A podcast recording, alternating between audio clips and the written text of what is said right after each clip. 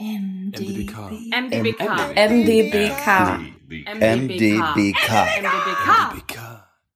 MDBK Talk, der Podcast vom Museum der Bildenden Künste Leipzig. Hallo und schön, dass Sie zuhören. Mein Name ist Juliane Neubauer und schon zum zehnten Mal darf ich Sie hier zum MDBK Podcast begrüßen. In den letzten Wochen, da habe ich KünstlerInnen in ihren Ateliers und auch zu Hause für Gespräche getroffen, von denen Sie vielleicht auch schon das ein oder andere gehört haben. An dieser Stelle mal ein Dankeschön an alle Beteiligten, die sich auf ein offenes und lebendiges Gespräch mit mir für diesen Podcast eingelassen haben und auch an die Unterstützer und Organisatoren vom MDBK, die quasi hinter den Kulissen aus meinen Interviews eine Art schönes Produkt zaubern.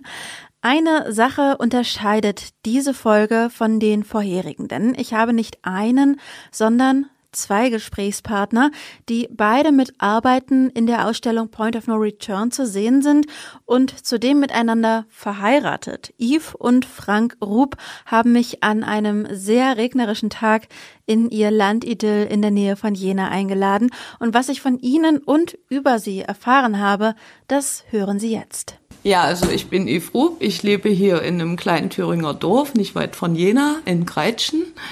Das ist ein schönes Tal. Und da bin ich zurückgekehrt aus West-Berlin 1991. Und dann haben wir hier in einer schönen Gartenhütte gelebt. Das war abenteuerlich, sehr primitiv, hat mir entsprochen. Da hatten wir noch unsere Katze aus Kreuzberg mitgebracht. Ja, und dann habe ich wie eine irre Bilder gemalt, weil mich das hier inspiriert hat. Ich war aus West-Berlin gekommen. West-Berlin habe ich auch unglaublich genossen als Großstadt. Und hier hatte ich plötzlich wieder den Acker und den Geruch.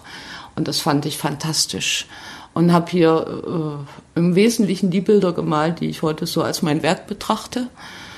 Und damit lebe ich wunderbar. Jetzt male ich seit ein paar Jahren überhaupt nicht mehr. Ich habe einen Hund, einen schönen Collie. Mit dem laufe ich jeden Tag hier durch die Felder und die Dörfer auch. Und das gefällt mir. Also ich bin froh, hier zu sein. Ja, bin Frank Rupp, bin wie die Yves äh, 85 nach West-Berlin aus dieser Zone in der wir lebten und bin mit ihr dort in Westberlin in einer guten Art und Weise klargekommen und habe in einem Kulturzentrum für Jugendliche gearbeitet. Dann haben wir den Hausbau hier angefangen, 91, haben unser Atelier gebaut und haben einfach hier angefangen, wieder neu zu leben und als Maler durchzubringen. Und ich bin äh, von Haus aus Steinmetz, Steinbildhauer. Und dadurch konnten wir auch unseren Standard äh, gut leben. Ich arbeite in meinem Beruf heute noch, male aber immer noch Bilder und haue Plastiken. Ich finde es sehr schön, dass Sie äh, auch direkt äh, Bezug hier zur Gegenwart, zu Ihrem sehr schönen Wohnort hier in der Nähe von Jena nehmen. Ich würde dennoch kurz äh, zurückgehen und zwar in die Zeit, wo Ihre Bilder entstanden sind. Ich würde mal mit Ihnen beginnen, Herr Rub. Und zwar ist bei uns im Museum das Bild Verhaftung zu sehen von 1977.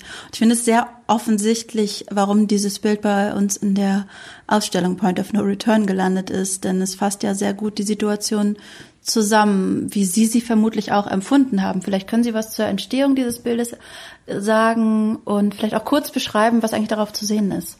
Das Bild äh, Verhaftung äh, ist in einem Zyklus entstanden Solidaritätszyklus habe ich das damals genannt, mit drei anderen weiteren Bildern, äh, auf die ich jetzt nicht weiter eingehen will. Aber die Verhaftung war unmittelbar nach der Festnahme unserer Freunde und Bekannten, die sich im Zusammenhang mit der Biermann-Geschichte ja, geäußert hatten in Jena auch entstanden. Und äh, es zeigt ja letztlich nur diese Hilflosigkeit vor der Macht, diese hochgebogenen Arme dieses Delinquenten, der da an der Wand steht und dieser lächelnden Fratzen der Geheimpolizei, die dahinter steht, dieses Geschäftsmäßige, dieses äh, Rauchers, der dabei steht und äh, die äh, Mutter mit dem Kind, ja, die abgedrängt ist. Also diese Familie, die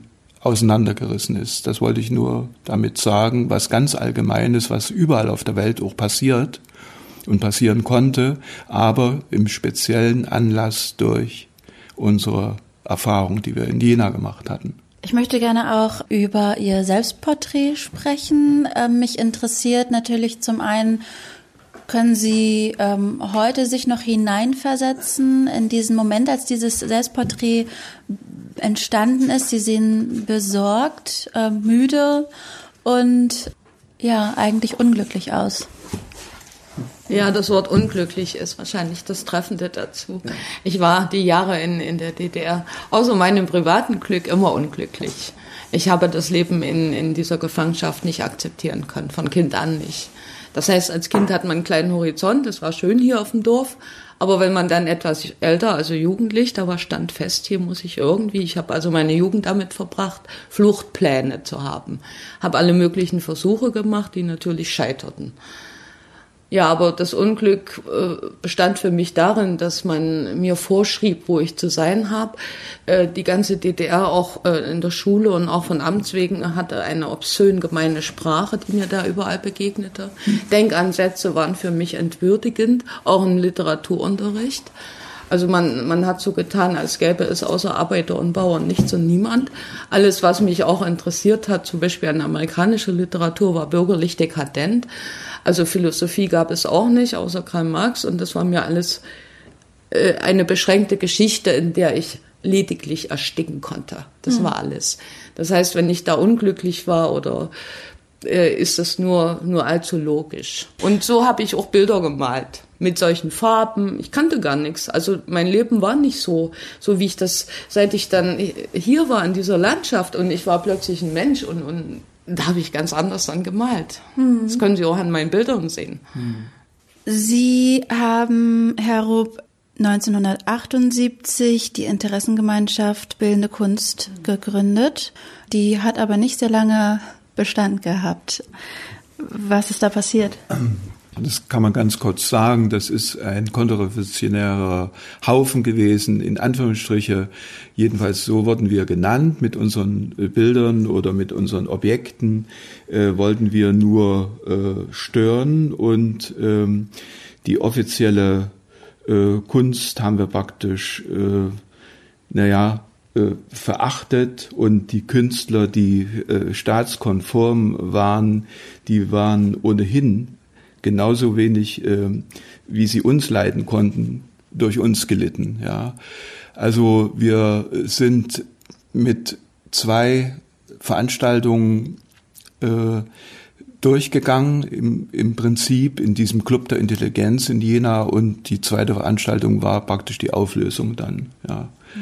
Wir wollten im, in der Tradition des Jenaer Kunstvereins sein, der 1906 ja gegründet wurde und hatten da auch äh, ausgeholt, Interessenten und Bürger zu finden, die unsere Kunst auch liebten und äh, haben wirklich geglaubt, in Anführungsstrichen geglaubt, dass wir dadurch auch frischen Wind bisschen reinbringen in diese äh, Staatskunst. Und es ging aber absolut nicht. Wir wurden äh, gleich enttarnt, in Anführungsstriche, ja. So war das mit der Interessengemeinschaft Bildende Kunst. Aber ich will nochmal zurückkommen auf unseren An Anfang. Ich bin ja zur Volkskunstschule hier gegangen ab 68 und habe in Jena bis 71 die Volkskunstschule gemacht und äh, wir hatten uns kennengelernt. Da habe ich ja schon lange Bilder gemalt.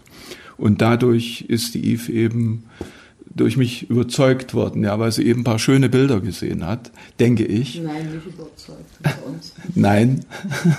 ich, war, ich war begeistert und verzaubert, dass es sowas eben auch gibt, ne? dass ich einen Menschen kennenlerne, weil ich habe eine relativ einsame äh, Jugend gehabt. Ich hatte auch keine Freunde, weil ja auch äh, bei uns hieß das Gymnasium nach Oberschule. Die haben sich alle auf DDR eingerichtet. Das war für die klar. Und das war für mich, ich war immer außen vor. Ich hatte zwar, ich habe das alles mitgemacht, weil man lebt ja auch, aber mein Innerstes war verschlossen. Und Frank war der erste Mensch, mit dem ich darüber überhaupt sprechen konnte. Nur es hat sich natürlich als, als naja, Irrtum erwiesen, weil er an sowas überhaupt nicht dachte. An Weggehen. Ja. Ich dachte nicht an Weggehen, ich dachte an hier verändern. Und das war eben eine äh, Fiktion, eine vollkommen irrige Sache. Wir wussten ja alle, was in Prag passiert ist, 68 oder 56 in Ungarn. Im Grunde ist es so gewesen, dieser kleine Kreis hat sich irgendwo die Augen verschlossen und hat eben dann auch diese äh, Friedensgemeinschaft dann später ins Leben gerufen, diese autonome Friedensbewegung in Jena, die auch auf verlorenen Posten war. Und dieser Gefängnisaufenthalt, als wir alle ins Gefängnis kamen und ich habe ja meinen Haftbefehl da in der äh, Schauvitrine bei Ihnen wiedergefunden im Museum, der, das geht's ja um die Bilder und das ist ja auch so, dass ich eben solche in Anführungsstrichen staatsfeindlichen äh, Sachen gemacht habe. Aber ich habe das ja bewusst gemacht, um eben reinzustechen und reinzusticheln und den Leuten eben zu zeigen, aha, da sind welche, die sich da auflehnen und nicht alles mitmachen. Wir sind aus dem Gefängnis entlassen worden und 99 Prozent hatten Ausreiseanträge äh, im Gefängnis geschrieben und ich war der eine Idiot, der eben keinen gemacht hat. Na? Und wollte immer noch in der Zone bleiben, bis sie uns dann 85 weich gekocht hatten und wir sind dann gegangen.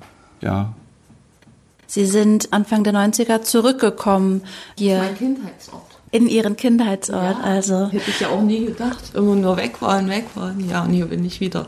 Ich bin sehr froh, hier zu sein. Ja. Wie gesagt, ich, ich habe mich hier unglaublich inspiriert gefühlt. was genau hat Sie da inspiriert? Wieder Acker, Erde. Hier die, die Landschaft, die, die Tiere. Wir hatten die Füchse und Wildschweine hier, also das war unglaublich. Das war eine Welt. Wie gesagt, ich bin kein Typ der Kleinstadt. Für mich ist Großstadt unglaublich spannend, aber eben auch das Dorf, das Land. Ich brauche immer Welt.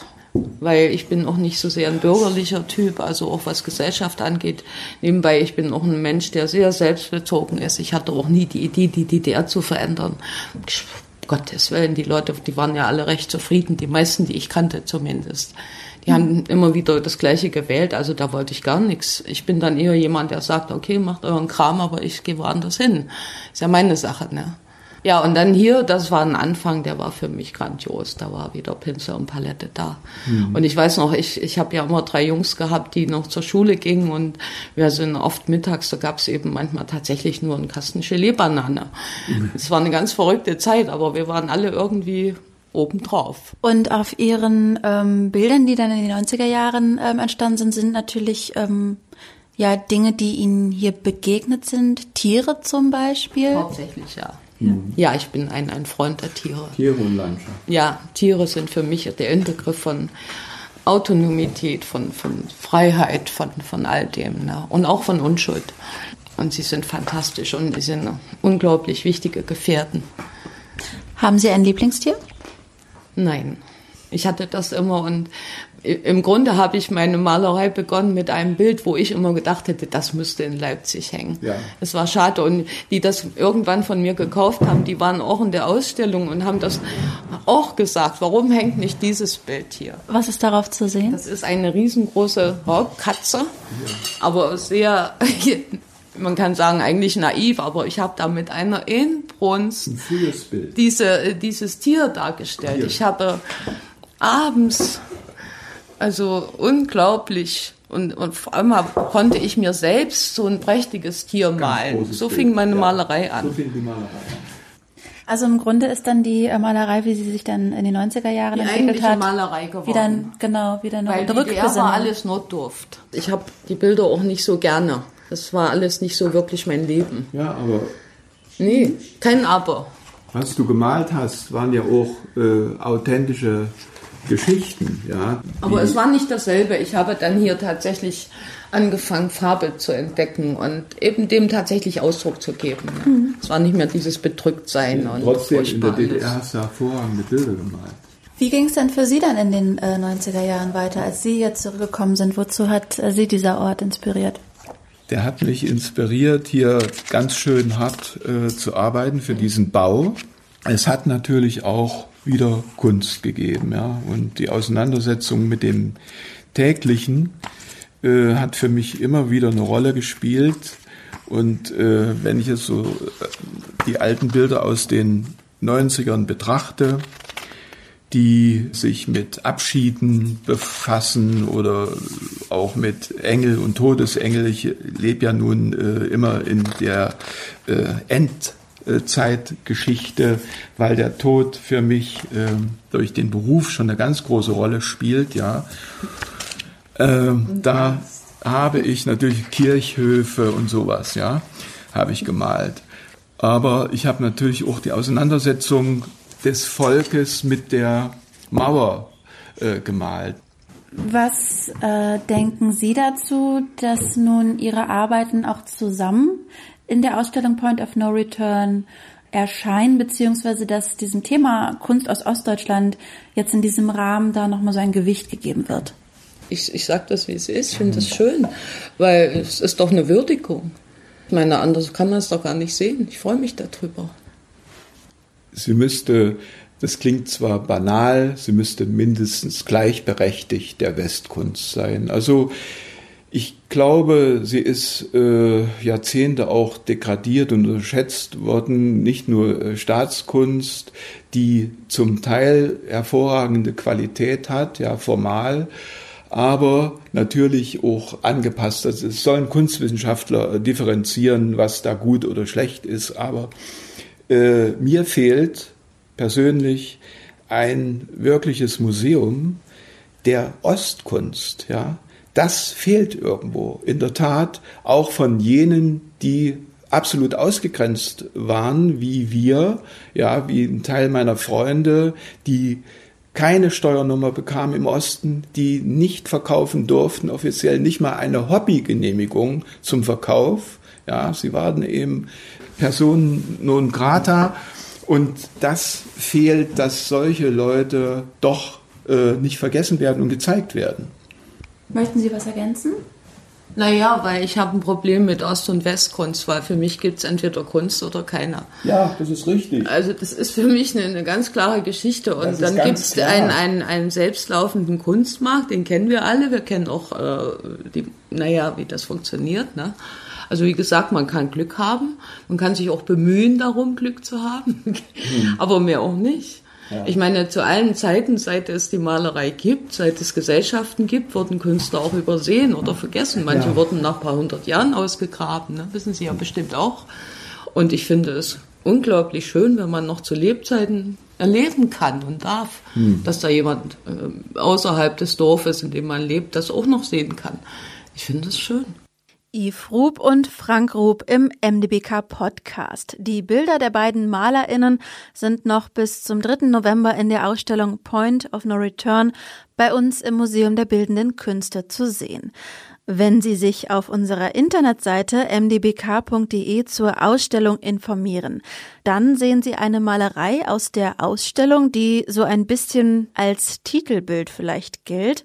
Und dieses Bild, das hat Lutz Friedel gemalt. Diese Arbeit heißt Adler und darauf zu sehen sind zwei schwarze Adler. Mit Lutz Friedel habe ich mich zum Gespräch getroffen und in seinem Atelier ein Bild entdeckt, das wie eine Art Fortsetzung von ihm geschaffen wird. Darüber und über seine Geschichte als Maler zur Wendezeit habe ich mit ihm gesprochen und das Interview, das hören Sie in der elften Folge von MDBK Talk. Sie finden uns übrigens auch bei Twitter, Facebook und Instagram und da informieren wir über unsere Veranstaltung und aktuelle Ausstellungen und natürlich auch über die neuen Podcast-Folgen. MDBK. MDBK. MDBK. MDBK. MDBK. MDBK Talk, der Podcast vom Museum der Bildenden Künste Leipzig.